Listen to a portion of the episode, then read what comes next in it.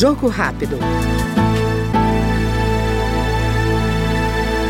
A Comissão de Agricultura aprovou o projeto que suspende por 36 meses o pagamento de financiamentos rurais contratados por produtores do Acre afetados pelas enchentes deste ano. Segundo o relator da proposta, deputado Zezinho Barbari, do PP do Acre, a produção agrícola foi severamente comprometida pelas inundações que atingiram a região. Neste ano, o Rio Acre registrou a maior cheia dos últimos oito anos. Esse episódio causou diversos transtornos ao Estado como fechamento de unidades de saúde, escolas e, e desalojamento de milhares de pessoas, ocasionando a decretação de situação de emergência nos municípios de Rio Branco, Assis Brasil, Brasileia, Epitácio-Holândia, Chapuri e Sena Madureira. Este triste fato não se restringe à área urbana.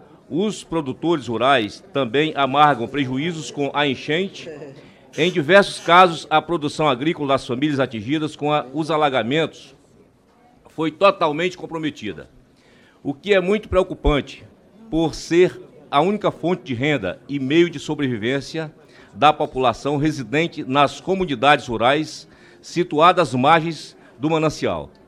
O presente projeto visa a atenuar a situação causada aos produtores rurais, para muitos, a produção ficou totalmente comprometida e não há o que fazer. Porém, cabe o, o parlamento dar um respiro a esses agricultores com a postergação dos pagamentos dos financiamentos no âmbito do crédito rural, para dar oportunidade para que as pessoas atingidas é, tenham uma carência no pagamento e possam se reerguer nos próximos anos.